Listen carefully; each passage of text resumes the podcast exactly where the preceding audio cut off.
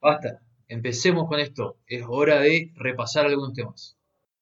¿Cómo están? En este caso, eh, siguiendo con la idea de aquellos que quieren trabajar en una organización, ejercer su profesión dentro de una organización y no de manera independiente, también traigo eh, la otra cara de la moneda para aquellas personas que están pensando en contratar para su empresa algún profesional dedicado en algún aspecto específico. O sea, esto no va solo para aquellos que son contadores, sino para cualquiera, ¿no es cierto?, que tiene un encargado de algún sector y quiere agregar a alguien más que eh, tenga algún tipo de título referido a ese aspecto, ¿no es cierto?, como para darle un poco más de profesionalismo al sector. Entonces, lo enfoco desde el punto de vista que yo sé, pero puedo dar algún ejemplo de otras profesiones por situaciones que conozco.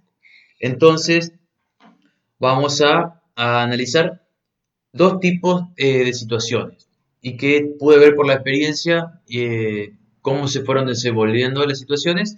Ninguno terminó mal, pero son diferentes formas y de llevar una administración, de llevar eh, diferentes aspectos que hacen a la empresa. Si bien eran de diferentes tamaños, iban a ser diferentes los roles de los contadores, pero había dos casos. Uno, que era una empresa familiar, típicamente familiar, y en la que a medida que iban pasando los años y demás, se, iba pasando el, eh, se iban pasando de generación en generación. Pero ¿qué pasaba? Mientras tanto, eh, los miembros de la familia se iban incorporando a la empresa. No tanto, no en la cabeza de la empresa, sino como que si hicieran una especie de carrera dentro de la empresa, que iban subiendo de categorías a medida que los de mayor edad se iban retirando de la empresa. ¿Qué, qué generaba esto? Bueno, tenían un control más específico de la empresa no sé yo los estándares de rendimiento, eso no lo manejábamos, pero ¿qué pasa? Son em, personas que a lo mejor trabajaban o se desempeñaban dentro de la empresa media jornada y en otra, en otra jornada, me consta, algunos eran, por ejemplo, ingenieros informáticos, otros eran, se dedicaban a la publicidad y hacían otras cuestiones. ¿Qué pasa?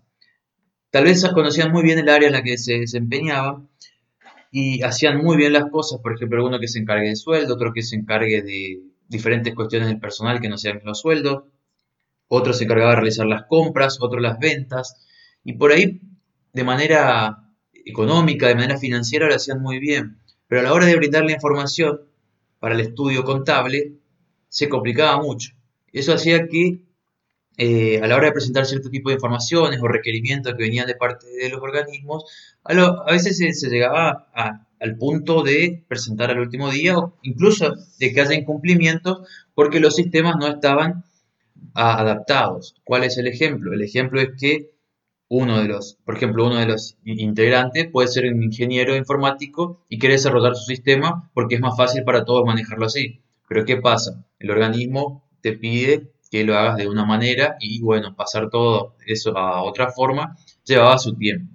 Por ejemplo, una persona sabía liquidar muy bien los sueldos, pero supongamos que lo hacía de una manera que dificultaba luego poder pasar esos datos que brindaba de las novedades a fin de mes y demás con respecto a realizar los aportes y contribuciones. Juntando estas dos cosas se complica al aparecer el libro eh, el libro de sueldos digital.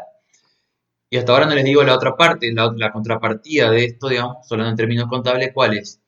Es, eh, o mejor dicho, lo opuesto, es el caso de una empresa que si bien era familiar, no era tan grande como para ir generando puestos para otros. Entonces, eh, ¿qué se decidió? Centralizar muchas de las operaciones en un contador. No era tan grande como para tener un contador en cada sector, pero sí era un contador el que administraba y gestionaba eh, la empresa.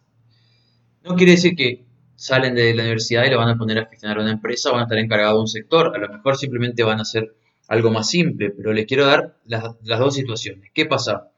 Justamente me tocó a mí trabajar con estas dos empresas en un estudio, en el estudio en que yo estaba, y hacer las diferentes liquidaciones eh, mensuales. Entonces puedo decir, la información que brindaba una empresa era muy complicada y uno tendría que, como les decía, hacer diferentes procesos, llevaba mucho tiempo para presentaciones tan simples como puede ser ingresos brutos, ¿no es cierto? O el IVA. No estamos hablando de otras cuestiones, por ejemplo, el régimen de información que se pedía en esa época, que eran bastante complicados. Por el otro lado, la información ya venía si no venía lista desde el punto de vista del diseño, esta empresa en la que se encargaba un contador ya venía con lo que necesitaba el contador para liquidar. ¿Por qué? Porque del otro lado tenemos un profesional que sabe lo que uno necesita. Entonces, lo que quería también el otro profesional era que uno que haga las cosas lo más rápido posible para poder realizar eh, los cálculos que necesite de la manera más rápida, ¿no es cierto? Entonces, también se podría hacer una especie de control tanto de lo que nos pasaban, uno presentaba y antes de presentar se hacía una comparación entre las dos partes, si, estaba, si coincidía, se presentaba. Esto que bien, en empresas muy grandes es muy difícil hacerlo todo el tiempo, el del control opuesto, digamos, pero eh, sirve. Sirve en la información que brinda alguien especializado. Por ejemplo, cuando ustedes, si ustedes son estudiantes de cierta universidad o cierta facultad, puede ser que den la misma materia, por ejemplo, que den el impuesto al valor agregado junto con ingresos brutos. Pero puede ser que el resumen que tenga una persona de cierta universidad no sea el mismo que le sirva a una persona de otra universidad, porque tiene diferentes programas, tiene diferentes temas sobre los que se enfocan más o menos, y el mismo, y el principal problema, por ejemplo, si dan ingresos brutos, van a ser diferentes ciertas resoluciones de una jurisdicción con otra, por ejemplo. O incluso el tema municipalidad va a tener diferentes resoluciones. Por eso, así como para ciertas cuestiones es necesario contar con, con un contador, por ahí en otras no es necesario contar con un contador, pero sí facilita mucho el trabajo de la otra parte si, si la empresa delega a alguien más todas las cuestiones referidas a presentación. Así como no delegue, por ejemplo, para aquellos que tienen que hacer las presentaciones dentro de la empresa, sería mucho más útil si alguien que tuviera más experiencia o conocimiento en la materia le brindara la información ya de la forma en que necesita tomarla para luego simplemente controlar que todo esté bien y hacer la presentación. Bueno, eso es para que sea una idea tanto del lado contable como del lado de la empresa, de los beneficios de contar con eh, alguien especializado en lo que está haciendo que les puede traer. Eh, puede evitar problemas, como le dije en el episodio pasado, puede dar un enfoque de previsión, al conocer los problemas que pueden presentarse, y a su vez puede ir preparando todo de la manera necesaria para elaborar informes y para hacer las presentaciones, liquidaciones, todo lo que haya que hacer, no solo impositivo, de cualquier aspecto. ¿Por qué? Porque es una persona que se, eh, sabe la información que hay que hacer y que hay que presentar.